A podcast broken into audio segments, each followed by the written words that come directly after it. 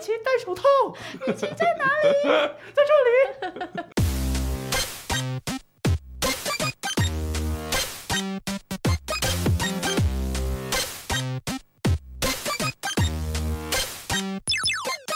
求生问不找关洛英。鬼话连篇，听官落影。大家好，我是罗斯，嗯我是克里斯。新的一集，新的礼拜，大家好吗？远方的朋友，你要不要帮我做 一个 echo 啊？好，还好，我在来的路上还跟克里斯说，我还在跟他抱怨说，最近我因为工作的事情嗯被气的，乌烟瘴气，但我还是试图以一个客观、理性、中立。我原本想要在节目上面讲，可是嗯发现我一讲我又会被 告，我就说我们的风向会不对，我们又会再次对，被成为网络公审的对象。所以这个事情就埋藏在我心底，但是我相信它是一把烈火。那我们等一下录一个 SP 啊，接下来就是有抖内超过两百块的人可以获得这个音档。对，那个会员 制就可而以且知道我而且发生罗什么斯要事。录的内容是会冲击电影 圈，冲击吗？好害怕，哦我真的不敢讲话。算了，不讲不讲。那我先跟大家分享一件我觉得最近蛮有趣的事情，嗯，就上礼拜我男朋友陪我去买衣服。啊，然后他就看到了一件，他就说：“你衣柜里面不要再买一些乱七八糟。”他就说：“你不要买这些，因为我常常买衣服是碰到，比如说下雨天，然后我全嗯身淋湿，就到路边随便买这样。对，他就说这种衣服根本不耐穿。然后我们就去了一间店里面，然后他就拿了一件就是连身裙，他就说：“你看，我觉得这件就是很适合你，你去穿。嗯，”然后我一走出来，我就觉得。不对 劲，因为他一怎走出来样他就噗嗤这样，然后店员也露出一个就是充满疑惑，嗯，我只能说我穿出来像谁？谁？费欧娜，你说史瑞克的老 婆。因为她那时候她那个连身裙是有一点，你知道泡公泡的那对种公公主主秀，，然后加上我的小腹偏大，所以她就在下面就是整个这样撑起来，我很像是迪士尼公主出来，但是很壮的，费欧娜，但是怀孕了。对，就很 壮。然后后来我们结论就是，你知道我男朋友居然跟我说什么？他说，他，说如果你能在年底前瘦五公斤。嗯，我就每个月会给你五百二十元，然后，好少哎他还说可以一次领什么一次领六千多，我就跟他讲 说六千多你要我减五公斤，这什么烂东西？而且你不需要啦，我觉得你又不胖，他说我没有嫌你胖哦，但是说我觉得你身形是青蛙吧，是洛梨吧，没有青蛙就是肚子很大，四肢纤细。 我四肢细，你要不要跟我随时起 飞、好，哎，那我觉得你可以跟我一起来游泳，你怎因为么样我就是昨天终于上了我的第一堂游游泳课，课，对，然后我觉得很好玩欸呢，我第一次体会到游泳是一件快乐的你事。现在说教练帅吗？教练是杂不啊，这不， 可是感觉很好相处， 就是这不是这不是你的如意算盘呢、这不是哎、嗯我就是我的教练是一个有点肉肉的女生，然后她蛮健谈的，嗯就是在最一开始跟大家介绍自己的时候，她就会讲一些就是想要试图跟我们拉近距离的话。然后我们总共班上有四个人，嗯，其他三个都是妈妈，只有我一个是小鲜肉。不是过期的肉 吗？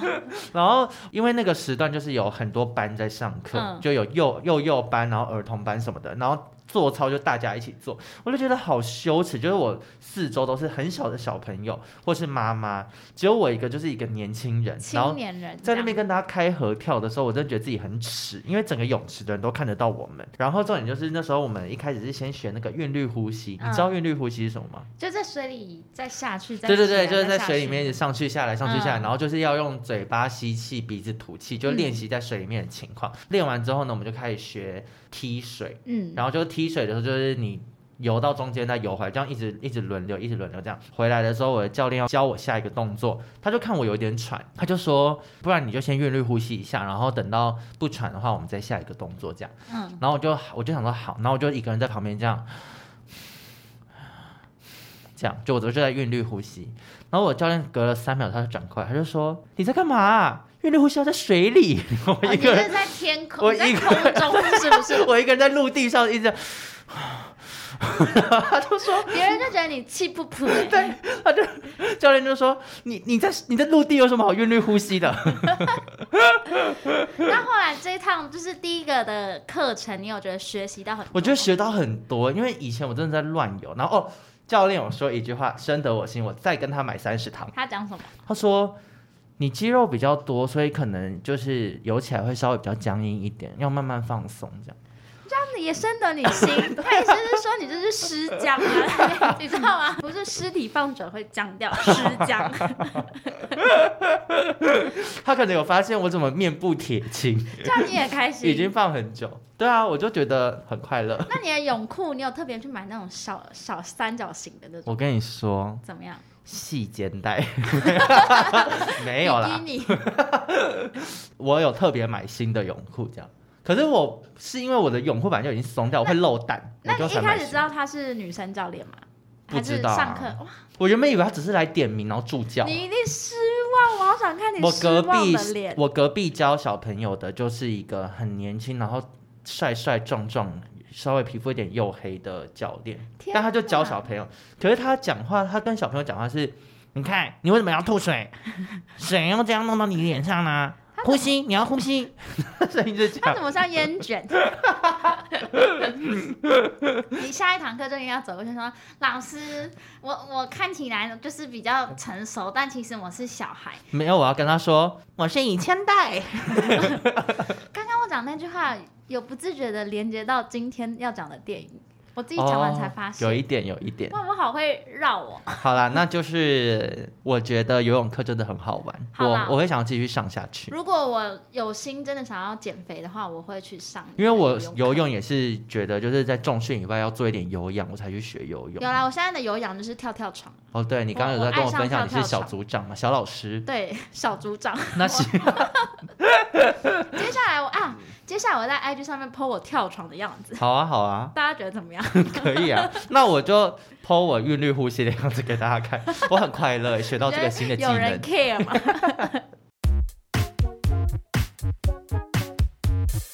今天要介绍的这部电影呢，必须说又是我们一次滑铁卢的经验。对，因为我们很早就决定在今天的这一集节目会要录这部电影，但是我们看完之后发现一言难尽。因为这部电影呢，它其实在十三年前的时候有掀起一股风潮，那时候那个电影海报真的是谁看谁怕。十三年前我们几岁啊？我们十八、十嗯十十五，14对差不多。 15国中、高中的阶段而，且那个在我们学校有掀起一阵旋风，原因是因为它的海报是跟我们校服一模一样。哦，真的、哦，真的，以前我国中的制服就是你像们也会勒脖子哦。就是围 勒，就那个颜色色系都一样，所以大家都会说，嗯、你孤儿院哦，这样孤儿院，哦，对，如果真的有孤儿听到，会很难过。欸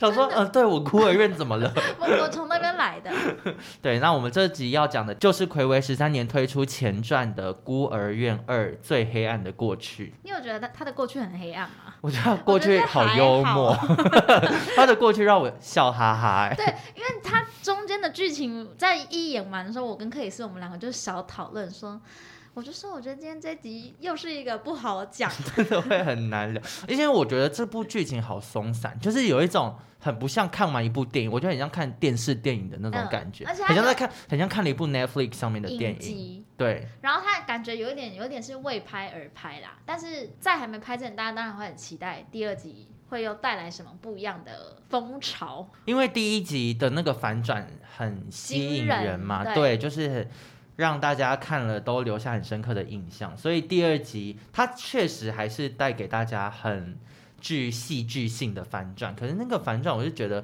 破绽百出。那我们要不要稍微讲一下第一集的剧情？前情提要一下第一集，因为毕竟是十三年前，时间已经有点久。总之呢，第一集的剧情就是有一户人家妈妈因为流产的关系，她有点身心受创，对，然后也影响了她的婚姻。那她也因此有一点精神上面有一些状况不好，情绪也不稳定。对，那为了他们要回复之前正常的生活，这对夫妻他决定要去领养一个小孩，对所以他们就前往当地的一个孤儿院，就领养了一个叫做 Esther 的小女孩，因为那个小女孩就看起来很气质，对。然后白白的感觉很有，很像洋娃娃，就被她吸引了，可所是以他当时其实已经九岁，就是是以领养的小孩来说，算是一个年纪偏大的。对，我们之前有讲过，就是像孤儿院里面的小孩，通常大家都是想要养一些还没有意识， 对，还就是你你说昏厥的吗？ 被那个疗养人员打被晕打的。晕， 没有，就是可能还还没有社会化，或是稍微嗯，不太我们在成熟那的个小孩婴儿转运站的时候有跟大家聊到。对对对，因为有些家长他可能会担心小朋友无法接受自己是被领养的事实或什么之类所以的。我觉得这对夫妻很特别，对他蛮大胆的，嗯他可能就是像像我领养猫的概念，因为像我要领养，我就会领养高中生，我觉得他们也是这个概念，就是赶快毕业去赚钱养我的那种，你说养儿防老，哦但是一养就养高中生。哎、他们好有那个中国思 想。好，那反正呢，那个 Esther 就来到这一户人家，但是一来之后呢，就发生了一连串嗯的怪事，像是他们就开始觉得这个小女孩不像是表面上的这么天嗯真天无真邪无，邪，直到发现她的真面目的时候，居然 Esther 她其实是一个成年人。对他当时已经三十二岁，可是他患有那个脑下垂体功能异常的疾病。你记得好熟啊！ 对，因为我对这个病很有兴趣，我很想很想知道这个病到底是怎么一回事。对，那我后来就有做了一点功课，所以等一下节目上面也会讲没到。错，在第一集之后，大家都看完了剧情，就知道哦，原来她其实是一个看起来很年轻，但她其实年纪已经是三十一岁的少 妇，少对妇嘛，成人成年女对性，女性。故事就这样来到了第二集，对，那来到第二季呢？第二季其实主要讲的是这个 Esther 她在来到这一户人家之前，她过的是一个什么样子的生活。故事的一开始呢，是在一个爱沙尼亚的那个叫什么精神病病院院吗？对对，在这个精神病院里面，然后 Esther 被视为，她当时还不叫 Esther，她当时叫做 Lina。Lina 被视为这个精神病院里面最危险的病人。因为他在第一集就有一点暴力倾向，对像是他锤人都是不眨眼，然后看到血就会很开心，这样，对，跟我有点像，跟你做标本的时候有点很像，对，对，那这个 Lina 呢，她在这个精神病院里面呢，就是基本上是人人闻风丧胆。那她就是运用了一些手段，最后逃离了这个精神病院之后呢，她就在网络上搜寻那些在她这个年纪然后失踪的女孩，然后假扮成某一户人家失踪的女儿，因此进到了美国。他就是跨国逃逸。对，必须说这边我就已经觉得有点受不了。剧情这边就开始有点怪，首先先在那个疗养院那边就可以先讲一段了吧？那个疗疗养院那个整间病院的人都很像我第一次见到丽娜的那种感觉，就是已经如果已经关这么久了，怎么还会让她这么轻易的就逃脱？对，监视器那么多，然后门被森严，但是还是很很轻松的可以逃出来。而且大家都很像有眼无珠，明明人叫你躲藏底下，哎然后没人要，没人发看现，看不到 他、欸不到啊！而且你觉不觉得那个丽娜她在逃逸的时候，她很像一个卡通人物，什么，音速小子。哦、很 快，就像旋转，他永远动作都超妈快， 就是一转身就不见，然后立刻可以出现在另外一个地方、哎， 我觉得他那个他在走路的时候，就是他的那个脚会化成一坨圆圆的东西，要滚滚滚滚。他也有点像忍者哈特利，因为他就是很小声的那种无声的宁宁宁宁，然后就跑到下一个地方。他讲腻腻还会被发现，他连腻腻都 不讲。对，所以在那边开始就有点不符合逻辑，但是我一切都还可以接 受。对，然后之后呢，因为美国在美国呢，刚好就有一户人家，他们的女儿就是长期失踪。爱沙尼亚这个地方找到了丽娜的时候，丽娜就假扮成他们的女儿，所以等于是他们失而复得了这个失踪的女儿。嗯，对，然后跟第一集类似的剧情就是，这个女儿被带回家里之后，产生了一连串的怪事。琳娜她本来只是想要洗劫这一家人，然后就要逃出去，但是她爱上了爸爸，就跟他之前跟第他怎么一集的，他总是爱上一个不该爱的男人。而且这些男人都偏年长，其实也好像也不年长，因为她本身其实已经三十几岁了，对啊，她其实就是爱上跟自己差不多年纪的人。嗯男人这样。其实我后来在看第一集的时候啊，我或多或少有点同情她。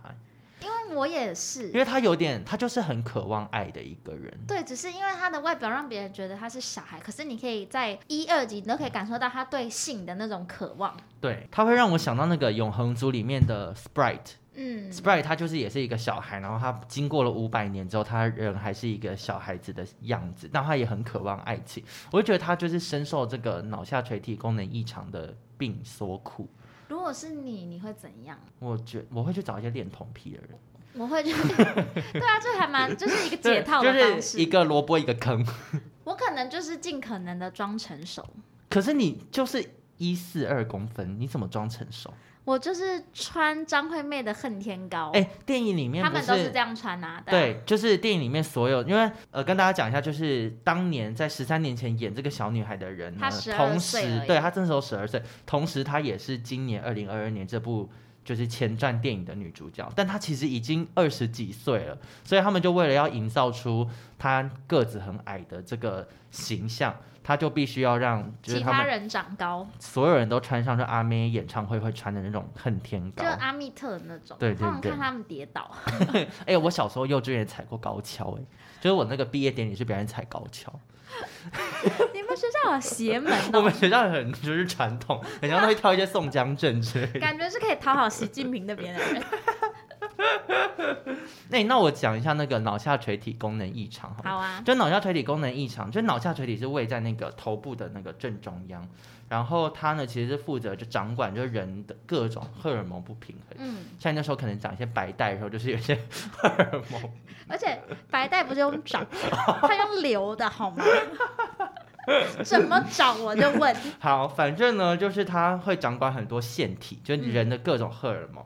然后呢，如果你是生长激素异常的话，就很可能会像那个 Aster 在电影里面一样，因为它可能就会让你的身材会显得非常的矮小。嗯，然后，如果你从小就有得到的话，好像就是真的会长不高、长不大。像侏儒那样吗？可是侏儒的脸还是看出来他是成熟的人，所以才会就是这次电影可能跟现实比较不一样的地方，而且其实好像就是功能异常的情况下，有可能是会分泌过多或过少，所以它有可能会长超高，哦，然后也有可能，会完全长不高，所以但是像姚明有可能就是因为，脑下垂体功能异常。我现在对这个病，我我讲的好顺，那姚明有吗？没有吧？他没，有吗？感觉没有。我觉得如果要要长到两百六的时候才会算是。哦，两百六 好可怕，两百六要进停车场都不能进的， 因为很多停车场限高超一高米欸八、我一直想到跟那哥吉 拉，他可以跟哥吉拉对抗。欸会不会真的有这种疾病的人？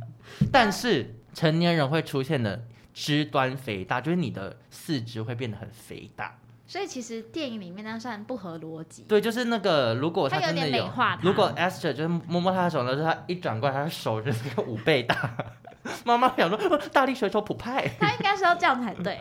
就是老实讲，如果是认真依旧这个病情的话，哦对不？对？就会好。他可能会，说，哦，我是我米水奇肿，我水肿，我是米奇，米奇戴手套，我觉得 Esther 现在不开心，他的老娘都罹患这个疾病，你们两个在笑啊？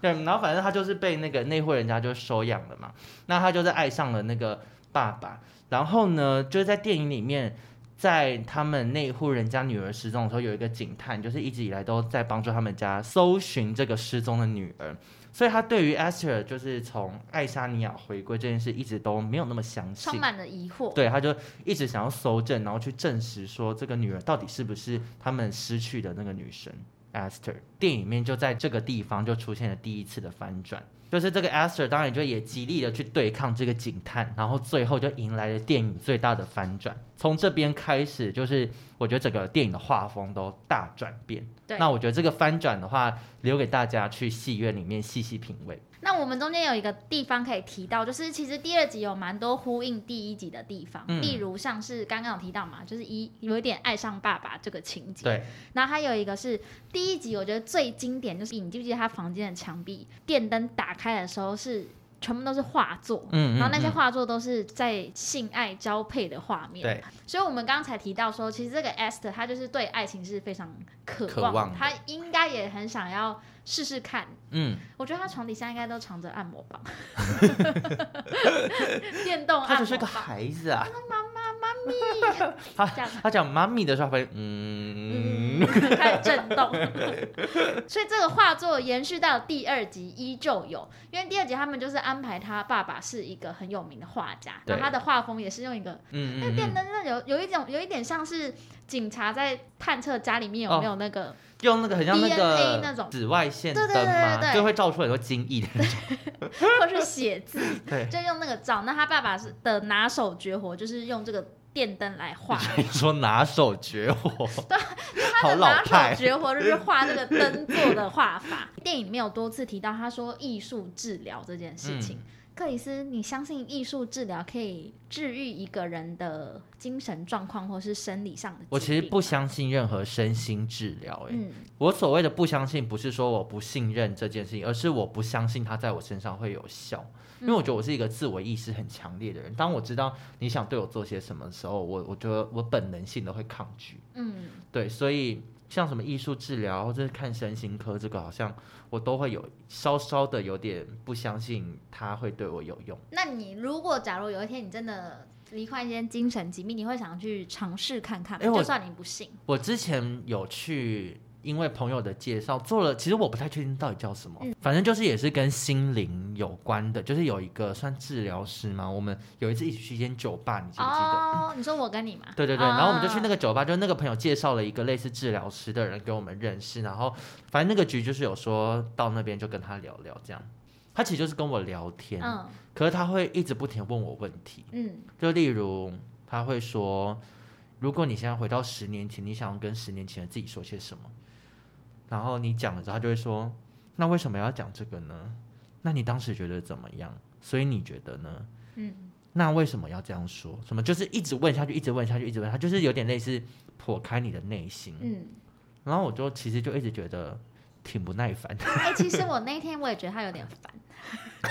因为你有在旁边 听，怎对么不办？对？我们朋友，因为我也有问他，你忘嗯了嗯吗？嗯嗯嗯。就我们朋友会听这一集，但我不是说那个人烦，我的意思是我，因为我好像没有很信这种治疗，哦所以对我真的没有用。应该说我个人是很信啦，但是我觉得他的方式，我会觉得，嗯，他会让我觉得有点烦，不会还想是要或者是你不适合这种他的那一套疗法，应该说，我觉得我如果要治疗我啊，我不要知道前提是你在治疗我，那很难啊呐、因为你走进身心科就是知道你要被治疗啊。或者是说我宁愿在火车上面或高铁上面遇到一个陌生人，我们聊起来，我反而觉得这样有比跟一个我知道你是身心科医师还我觉得他等一下就会掏出笔还更问你要不要买，哎 爱心。我说哇，你外套好好看，然后是 Uniqlo 嘛，就跟你聊一聊，聊了四十分钟就说啊，我这边有一些 笔。我是磨门脚， 有些也会这样。对啊，那我再回到这个艺术治疗，因为我最近看了一部片，它就是靠片始祖，有一个导演叫做尤杜洛斯基。因为尤杜洛斯基他有一部片就是在专门在讲艺术治疗这件事。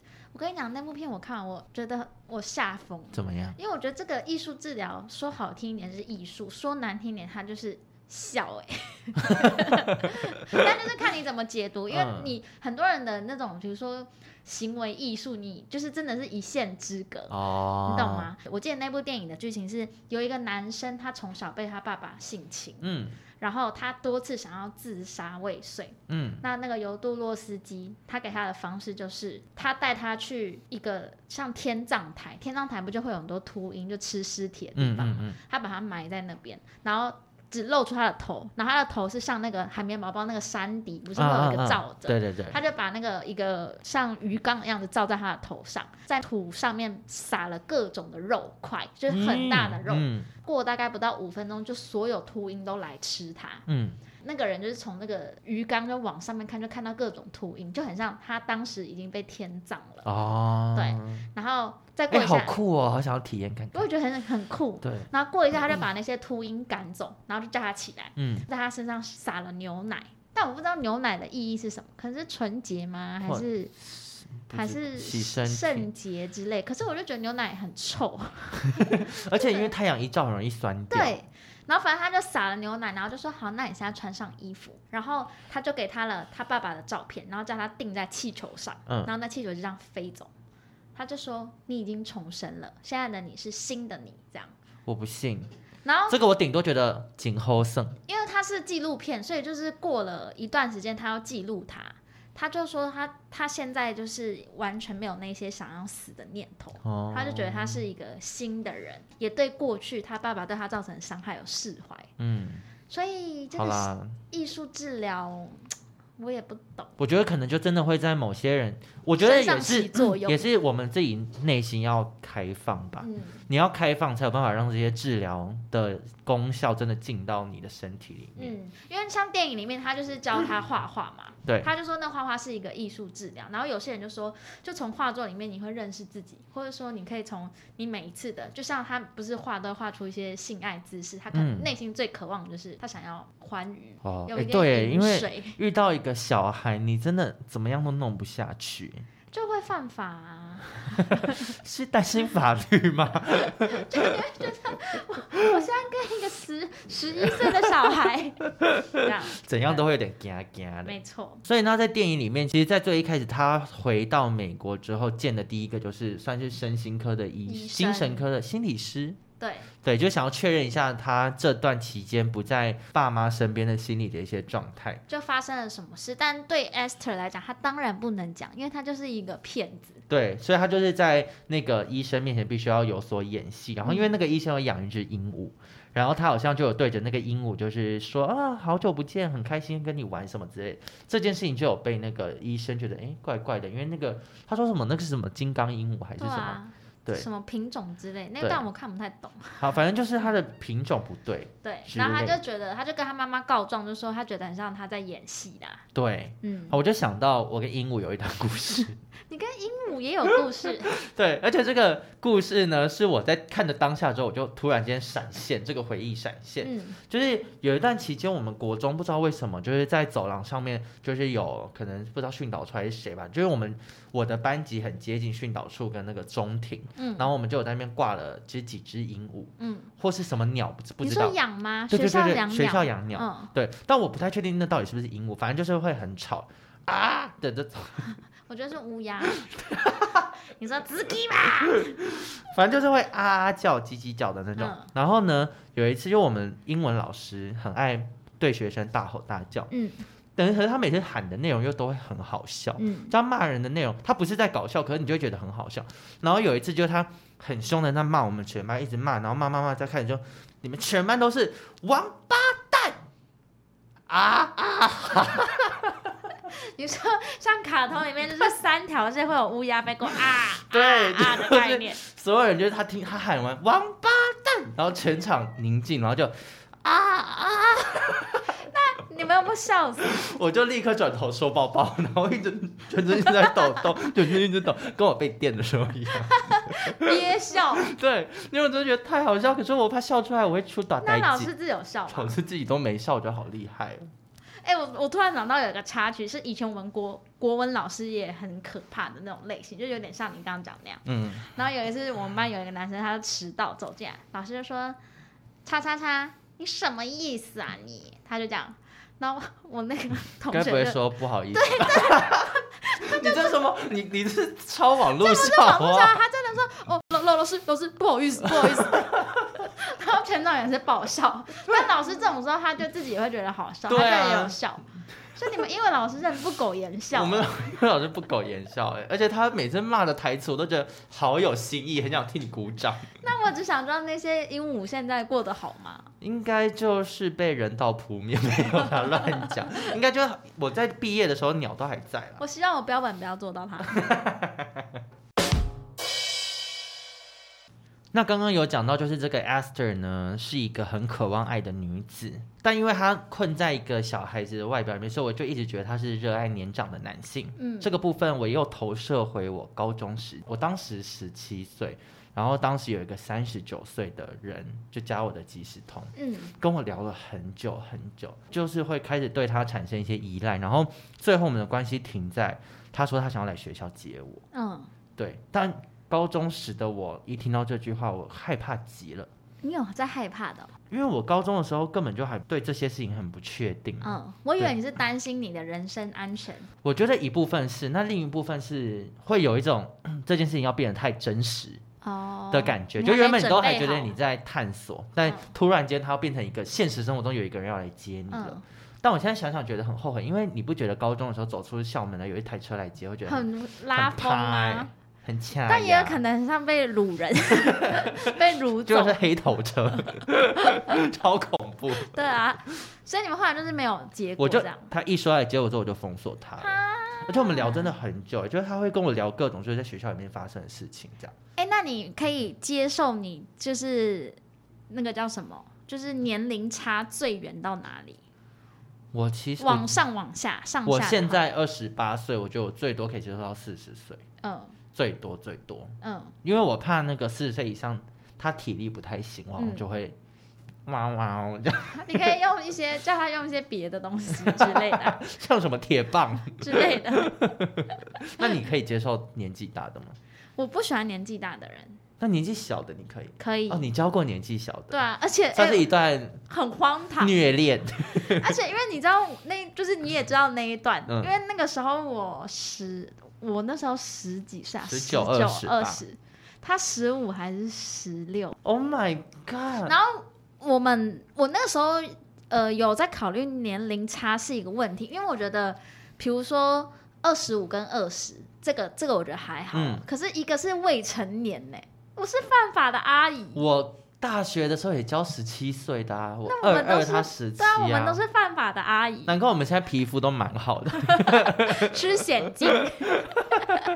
好，然后因为那个那段年龄差，我跟你讲，其实我觉得跟年纪小的真的有差，就是你的嗯价值观。我觉得是因为我其实教过年纪小的之后，我觉得我整个人身心俱疲。嗯，沟通上面嘛，对啊，因为他 care 的事我一点都不 care，好像是。因为我那时候都要大学毕业，他还在跟我说什么班上谁勾心斗角，我那时候会跟那个弟弟分手，原因是他跟我说他不要念大学，你担心他没有什么前途吗？ 未来你们的小孩会不饿？是，我就觉得可以，就是我不知道，我就觉得不要念大学。我觉得我，好像懂哎、因为如果他真的没有念大学的话，你们接下来只会越来越远。但是他现在非常厉害，是我有哦跟你说嘛，他好是像有咖啡冠军师，就他也有他自己走出他的一片天，只是那个当下的我觉得好像跟我世界有点距离，对啦，年龄也有距离，我觉得厉不厉害是一回事，我觉得两个人要好好相处的话，心的距离好像还是挺重要的。你刚刚在唱陈奕迅的歌吗？对。 我若到了四十岁，我可以接受，就是二五以上我都可以。就是我 我我我好我是吃的很补我好想啦，吐可是比我大我不行，我不太喜欢年纪比我 大的人。哦！其实我发现我好像也不喜欢年纪大，年纪大的人会有一个镜头，就是太爱说教。然后会有代沟我，觉得就像是可能二十二岁对待十七岁时的我，就我会一直跟他讲说，你们这个烦恼根本就不是烦恼，就是因为我曾经有跟一个近四十岁的人暧昧聊天很嗯久，甚至一度快要在一起了我知道是嗯导演的、那对，是一个导演，他就是很爱以上对下的对我说话。但我好像不真的行啦，就是他们吃过的米确实比我们多，就是会有一些经验。对了，只是我觉得不用不用分享，你自己知道就好。在这边跟我们四十岁以上的听众啊，我们应该有四十岁以上的听众。你记不记得上有啊次有一上个次那叫个力霸唱片那个？对，我看你应该四十好几。他叫什么名字？你有记得吗？我忘了好，反正就是那位听众，因为我知道你们会，你会听我们节目，你真的不要对以下的人说我教。觉得爱 足以。他开始教训听众。接下来要跟大家聊一个是算是也是第一集跟第二集都有呼应到的一个剧情，就是关于火灾这件事情。对，因为两次大规模的杀戮都跟火有关。对，然后这就让我想到，有一年的圣诞节，我期待我男友送我一些礼物，首饰珠宝，之类的，但我 我不用什么名牌，我就是嗯一个心意就好。对，就他那天很开心的说：“我今年要送你的礼物，真的，我跟你讲非常实用。”然后我想说什么？就你知道他该不拿会是出什么 AirPods 吧？ ？No，他拿出两罐非常大的灭火器。 灭火器，我说你买这干嘛？他说不要看他这样，他四五千。我好说你贵！干嘛？你给我钱，你你 你为什么要这样？他就说，嗯他就说，因为那个公司有那种消防演习的人来宣导，嗯然后就给他们看了影片之后，他就觉得火灾这件事情非常的可怕。嗯，然后那个影片一结束，他就说好，那接下来我们就是要卖哪一种喷喷墨型的呢，还是什么？对，然后就请大家就是选择，然后公司没有一个人买，大家就是觉得你知道就是听听听的。听而已。啊他就举手说：“麻烦给我来四个，我就的是他们家两天个，哪然后他就送我两个，那现在那两罐还在你家吗？还在我家，但我还觉得好还没用到。我不希望用到，但不是要用它的到那个喷墨好像如果你都没有用的话，它就会消失，所以到时候真的发生什么事情，到时候可能什 么都他喷也不没出来。办法。 而且他不止送我那个两个，他还送我一个是那种烟雾侦探器，侦测的那种嘛，就会哔哔哔哔哔的对那种。哎、我家也有装，因为我家在十五楼，好像十楼以上的都要要装。吗？对你，你你五楼在装什么？我不，我我我不知道为什么， 他对我的人身安全这么注重 哎、。我家小时候也有差点被我酿成火灾过。有一天晚上想要自己弄宵夜，嗯然后我就我们晚餐有喝玉米浓汤，然后我就嗯想说就自己再把煮玉米吗浓汤弄加热热来喝这样，结果一煮下去我就忘记了，我完全忘记。你知道最后我们会醒来是因为那个整个锅子烧起来，我大概可能晚上十一点煮，然后到半夜四点多有我们家人闻到焦味，打开厨房才发现整个锅子是已经被烧烂。那很可就怕、是如果欸。再继续下去的话，那时候我家也没有什么烟雾探测器，可能真的会酿成火所灾。以火灾真的是这样子酿成的吗？对啊，我觉得很多好像是那个电线走火，所以其实现在我都不太敢放我家的那个电器，就是一直在那哦，延长线一定要哎买那个有可以独立开关的。或是它就是到一定的电量会跳掉。对，我跟你讲，延长线很可怕，因为很多那个他们案例就是说，很多失火的都是因为延长线、嗯接延长线，你你知道啊谁会吗？这哦？会，在剧组片场很爱这对样。啊，延长线接延长线，或者是你一个延长线同时用吹风机充，嗯同时用手机充电或什么的话，那个电压会超大。因为我记得吹风机的电压跟一般的电器是不太一样，所以你用吹风机之后，你再用别的就很容易跳电或走火，哦，大家要小心。 好，那我们感谢这一集是卫福部卫福部站啊啊，还有一个火灾的小知识，其实很多人火灾都不是因为被火烫，是被 是那个烟呛死，对。那那要怎样？